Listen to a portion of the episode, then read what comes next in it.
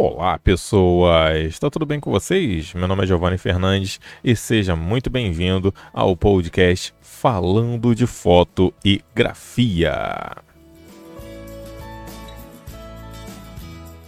Vamos que vamos, pessoas! Nosso título do podcast de hoje é Seu diferencial tem de ser a qualidade. Naturalmente, não tem que ser apenas a qualidade o seu diferencial. Seu diferencial tem que ter personalidade. Porque você consegue fazer, sei lá, uma cópia de um trabalho de um outro fotógrafo com qualidade, mas isso também não vai ser um diferencial. Mas temos que prezar pela qualidade do nosso trabalho. O que, que eu estou trazendo esse tema para vocês hoje? Tem o. Como é que é o nome do site mesmo? O BX. O BX ele é uma plataforma para autores e narradores se encontrarem. Então, tipo, tem um autor, ele tem um livro e ele quer tornar o livro um audiobook. E ele precisa de um narrador. Então, ele vai lançar lá o projeto dele no UBX e os narradores vão lançar suas propostas. Esses dias eu me inscrevi lá no UBX, fiz lá o processo de seleção dele, que na verdade qualquer um pode chegar lá e se lançar como narrador. Mas você tem que mandar vários áudios que assim a galera que vai pensar em te contratar vai poder analisar ali primeiro. Mas é muita gente que descobriu o UBX, então, tipo, em, em tempos de pandemia, qualquer lugar que esteja ali uh, dando propostas de trabalho, é muita gente aceitando. Mas aí eu quis criar um portfólio certinho, peguei todos os textos que ele dá, que ele dá lá, e não são poucos textos, são textos bem complicados. São textos assim que necessita fazer uma voz mais com cunho empresarial. Tem texto ali que você tem que fazer interpretação, é quase que uma dublagem. Então ele já envolve também um pouquinho de conhecimento de artes cênicas, interpretação de texto e postura de voz. Então me dediquei para fazer todas as gravações, tentei fazer o máximo das gravações num take único, sem precisar editar. Porque eu, eu gosto muito de fazer assim, principalmente é tipo light paint. Eu quero fazer tudo numa tacada só, sabe? Então lancei ali, lancei meu portfólio, já apareceu algumas propostas, por enquanto não fechei nenhum trabalho. E tem algumas propostas assim que são remuneradas e outras propostas a pessoa ela vai lançar o livro pela própria plataforma do UBX e vai ter comissão, sabe? Para cada venda do livro você também ganha uma parte. Por enquanto, só estou lançando propostas, as propostas estão sendo analisadas. Não fechei nenhum trabalho, mas achei interessante que, tipo, algumas das negociações já apareceu o tipo de cliente que eu vejo aparecendo na fotografia. É aquele cliente que não está vendo qualidade. É aquele cliente que nem analisa o seu portfólio. É o cliente que só está analisando o preço. E aí, por quanto você pode fazer? Pode quebrar meu galho? Aí eu pensei, poxa, eu tava achando que a plataforma tava assim, era mais pra galera autor mesmo, que tá procurando narradores ali para fazer o audiobook. Mas aí eu fui ver assim o, o naipe dos narradores, que dá para você ali eh, buscar trabalho como autor de, eh, de livro e como também narrador. Então eu fui ver ali quais os tipos de narrador que tem. A galera nem bota portfólio, sabe? Infelizmente a galera não tem portfólio. Isso sem contar que tem uma galera ali que, na, em vez de colocar o portfólio, digita só os textos que ele pede. Ele pede assim para durante a criação do seu portfólio, né? Ele pede que você coloque os tipos de vozes que você consegue fazer. Vozes calmas, vozes mais, tipo, fortes, sabe? Então ele pede vários tipos de voz que você consegue alcançar. Tem a galera que marca tudo. É tecnicamente impossível você alcançar todos os tipos de vozes. É ainda mais assim, vozes assim de interpretação. É só você ver. São poucos atores que conseguem transitar da comédia ao drama. É difícil, a pessoa ela ela tem assim tendências. Eu, por exemplo, eu tenho mais facilidade com vozes mais graves, mas eu também consigo fazer uma voz mais normal porque é o meu padrão. É a minha forma, por exemplo, de conversar com os alunos. Aí numa parte mais séria, uma explicação mais entonada, posso fazer vozes mais calmas, mas ainda assim tá ali o meu tom de voz mais grosso. Então a minha voz, ela tem uma tendência a ser grave. Ainda, tipo, ainda que eu esteja falando normal, a minha voz tem uma tendência mais grave. Não tem como ali eu marcar tudo, até as vozes mais agudas. Não dá. E, e uma coisa que eu acho interessante no UBX, quando você está se cadastrando ali como narrador, você ainda pode mostrar que tipos de sotaques você pode fazer. Sotaques do interior, sotaque de várias regiões do Brasil. E tem gente que marca tudo. Eu penso, caramba, essa pessoa deve ter uma baita vivência, deve ter uma baita prática para conseguir recriar vários tipos ali de, de regionalidade na sua voz. Para mim é basicamente impossível, eu teria que estudar muito, praticar bastante. E eu vi muito da galera da fotografia ali no UBX. Por quê? Eu já vi anúncios de fotógrafos nessa mesma base de desespero. O cara fotografava casamento, 15 anos, o cara fazia fotografia imobiliária, fazia fotografia 360, gravava, editava, fazia diagramação, formatação de computador, consertava carro, tudo num cartão de visita só, tudo num site só. A gente tem que tomar cuidado com isso. Podemos sim, devido crise, falta de grana, beleza, fazer uns bicos aqui, outros ali mas não vamos romantizar isso, não tenta ser um faz tudo. Se você tem uma chance hoje, mais fácil ainda, né, de ter um cantinho na internet para falar mais sobre uma atividade que você faça. Então você é fotógrafo, beleza, mas você fotografa o quê? Faz um site para isso. Eu acho interessante você realmente separar uma coisa da outra. Por exemplo, seu Instagram. Você quer tornar o seu Instagram assim um Instagram profissional. Então não mistura com o pessoal. Você quer fazer um Instagram ali para colocar o seu portfólio, não coloca outra coisa que não seja o portfólio. Pode ser interessante uma vez ou outra você tentar fazer uma aproximação com seu cliente mostrando ali um bastidor de gravação, ou mostrando você num momento descontraído, mas que de algum jeito tenha ali um, um cunho na fotografia. Isso eu acho interessante. Mas tem que tomar cuidado para não demonstrar que você é o faz tudo. Porque o fato de você tentar várias áreas pode fazer com que você não se especialize em nenhuma delas. Eu tenho muito mais facilidade em fotografar produto do que pessoa. Eu tenho muito mais facilidade de trabalhar com um flash do que dois flash. Aí, no caso, até é uma questão do, do equipamento, porque eles não sincronizam direito. Mas eu prefiro trabalhar muito mais com um flash do que dois flash. Eu prefiro trabalhar muito mais com flash com softbox do que a luz dura. Eu prefiro muito mais estúdio fotográfico do que a luz do dia não significa que eu não saiba nada assim de retrato, que eu não saiba nada de fotografar com cinco flashes, que eu não saiba nada de fotografar na luz do dia. Mas eu vou ter as minhas preferências e vou tentar dar uma ênfase nelas, porque isso vai fazer com que eu consiga criar nichos, achar um público-alvo, achar aquele cliente que quer aquilo da qual eu já tenho mais assim perícia em fazer. Por quê? Qual é o problema de, sei lá, você pagar ali um Google AdWords, que é aquela parte que o Google vai anunciar o que você quiser. Aí você marca ali, ah, eu quero, eu sou fotógrafo de tudo. Casamento, newborn e tudo mais. Vai que você só fotografou casamento uma única vez na sua vida. Não sai se anunciando então na internet que você já é o fotógrafo de casamento, porque talvez nem portfólio você tenha. Ah, mas Giovanni, como eu vou fazer portfólio se eu nunca fotografei? Aí que entra uma outra questão que já debatemos várias e várias vezes. Quanto cobrar? Se você nunca fotografou casamento, não cobra para fotografar um casamento. Mas eu não estou falando para você ir fotografar um casamento.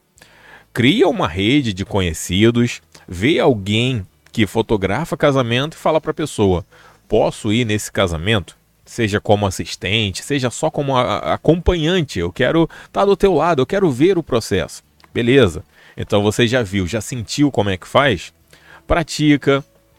E você pode praticar criando simulações Você não precisa ir num casamento para praticar fotografia de casamento. Você pode assistir vídeos, palestras, hoje em dia na internet tem muita coisa. Aí beleza, já está se sentindo mais seguro?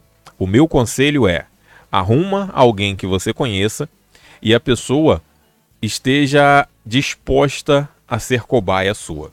Se a pessoa não estiver disposta a ser cobaia, pelo menos aí já na sua rede de amizades, indica um fotógrafo seu de confiança e vai como segundo fotógrafo. Então percebe? É uma escadinha.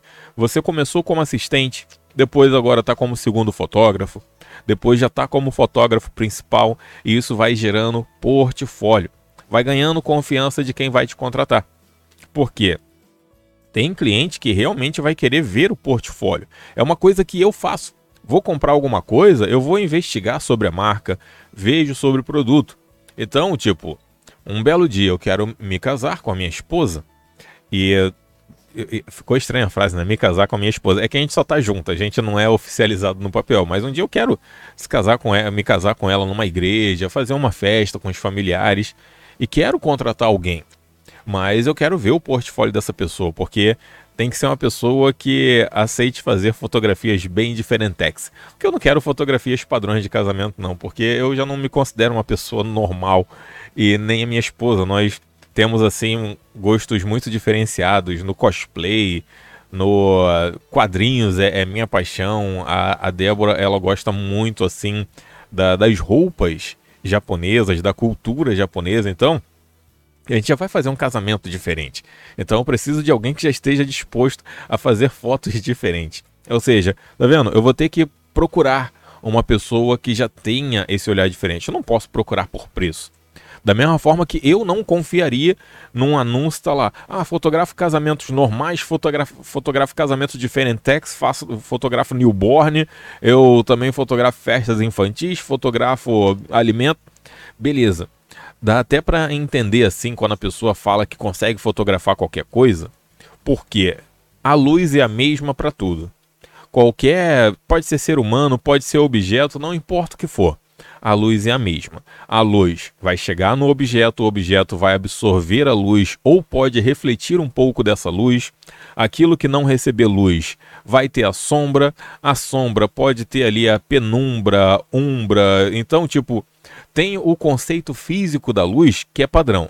Mas, querendo ou não, por mais que seja trabalho a fotografia, a fotografia também envolve o sentimento e sentimento relacionado ao fotógrafo que vai fazer ali o registro, ele já tem que entender, por exemplo, voltando ao tema casamento, ele já tem que entender o que vai acontecer em determinado momento na cerimônia, qual o melhor ângulo que ele vai estar ali, o equipamento, ele tem que ter um equipamento bom nessas horas, por exemplo. Também é interessante você saber com que equipamento o fotógrafo vai fazer ali. Tá certo que tipo, o cliente, ele na na boa vontade da palavra, ele é ignorante. Ele não precisa saber assim que é um equipamento bom ou equipamento ruim. Ele não sabe o que, que é. Mas se faz interessante o fotógrafo. Tanto que, tipo, eu já vi muitos sites de fotógrafo fazer isso. Ele coloca qual equipamento que ele usa. Isso pelo menos dá um, um ar maior de segurança pro, pro cliente se for aquele cliente chato que quer saber tudo.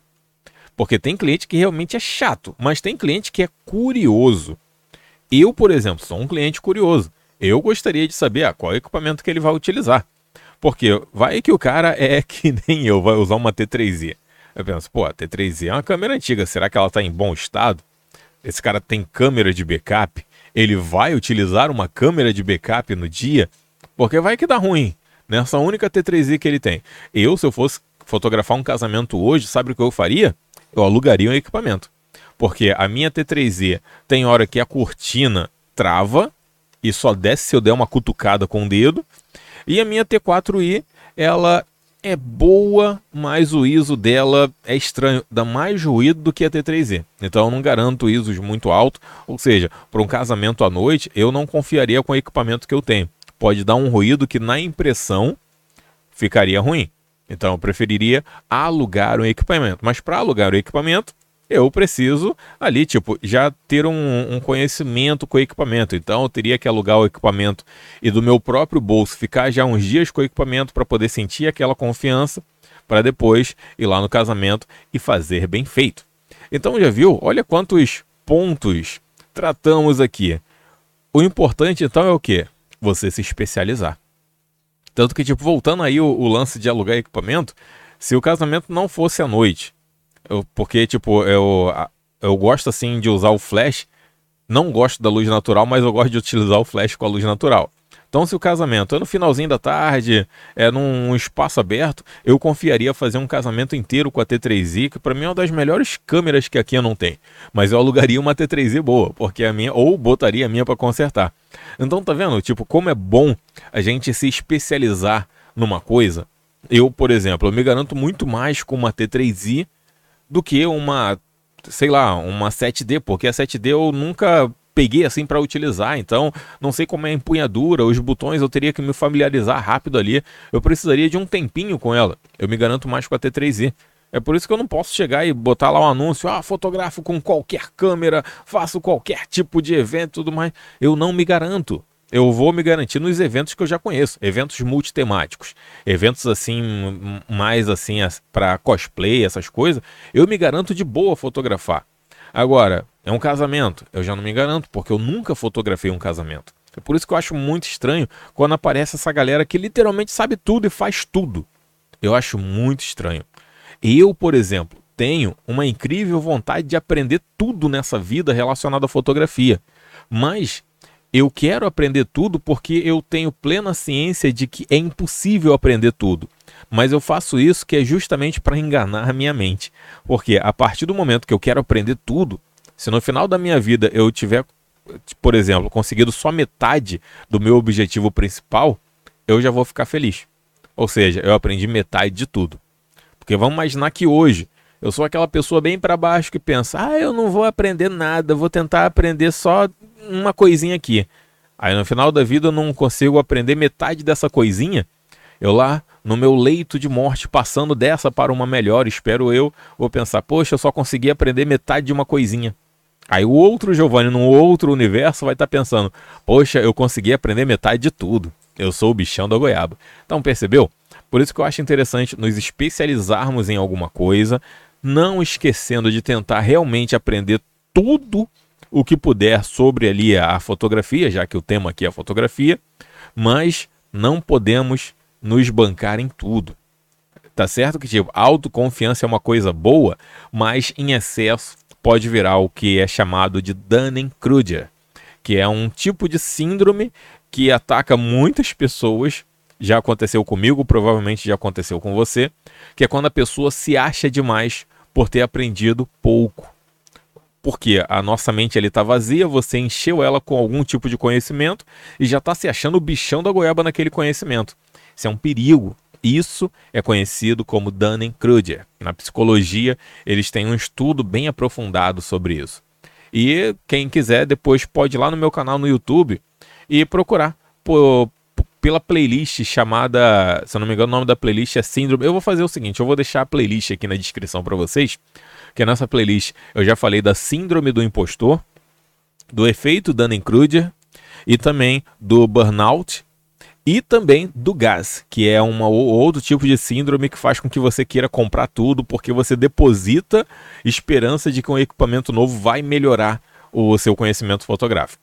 Então essa playlist é muito bacana porque ela não fala nada de fotografia. Ela fala, na verdade, dos efeitos psicológicos do nosso corpo, da, da nossa mente, né, em relação à fotografia. E basicamente todos eles eu já passei, então na verdade, eu, eu, tive tendências de passar por ele, porque nenhum psicólogo chegou para mim e falou: olha, você tem isso, você tem isso, você tem isso. Então, eu tive tendências a todas essas coisas que eu falei nessa playlist. Então, é um pouquinho da minha experiência. Vale muito a pena dar uma escutada nessa playlist, porque eu acho que são os vídeos na qual eu mais me aprofundei no assunto para poder trazer lá no canal do YouTube. E eu me aprofundei no assunto porque eu estava com tendências desses assuntos. Então eu estava com tendência da síndrome do impostor, eu estava com tendências ali do Dunning-Kruger, ou seja, fui me aprofundando para entender um pouquinho mais e é, acho que é a melhor forma de tratamento assim mais barato é o autoconhecimento. Mas um dia eu pretendo um psicólogo urgente aqui na mente, ainda mais nessas épocas aí. Né? Acho que todo mundo precisa de um psicólogo. Ou pelo menos alguém para conversar. Bom, seja como for, esse foi o nosso podcast de hoje, aonde o tema era o quê? Seu diferencial tem de ser a qualidade. Então, preza pela qualidade, preza em se especializar em alguma coisa, mas não esquece de aprender outras, para você não ficar dentro de uma bolha. Beleza, pessoas? Passar o meu serviço aqui no finalzinho. Para você que é novo aqui no podcast, seja muito bem-vindo, muito bem-vinda, muito bem-vindas. Toda segunda-feira vou estar tá aparecendo aqui no Spotify também em várias outras plataformas aí para gente conversar sobre foto e grafia. Por que, que eu separo isso? Porque de certa forma, esse podcast não é sobre fotografia, mas sim sobre tudo que entorna a fotografia. Convido você também a conhecer o meu canal lá no YouTube, que é, é só colocar youtube.com/barra fotografia para iniciantes. O nome do canal é Giovanni Fernandes, mas isso aí é, faz parte. Tem também o meu Instagram, arroba fotografia para iniciantes. Todo dia tem uma foto lá, vez ou outra tem um stories, a gente conversa por lá, por DM também. Quem quiser aí bater um papo comigo também tem meu e-mail, gfernandes.canalfpi. E-mail também aí para propostas para publis, vamos trabalhar, quer, quer utilizar no meu canal aí para divulgar um produto, alguma marca, só entrar em contato comigo gfernandes.canalfpi@gmail.com. E também tem o meu tweet gfernandes é, G Fernandes Fotos, toda segunda-feira às 6 da tarde ou às 7 da noite, vai depender, mas eu coloco lá no meu Instagram o horário certinho. Eu coloco lá alguma coisa que eu esteja fazendo no, no computador ou alguma coisa que eu esteja fotografando. Não é para ensinar nada lá, na verdade é só o meu processo de trabalho. Beleza, pessoas? Mais uma vez, muito obrigado por escutar aqui esse podcast. Fiquem na paz, que em breve, com certeza, tem muito mais. Tchau! Olha que não tem nem musiquinha no final, agora que eu vi a música aqui, a, a, a música ela parou. Agora voltou, agora voltou. Escuta a musiquinha aí, ó. Tá baixinha. Eu vou parar o podcast, acabou.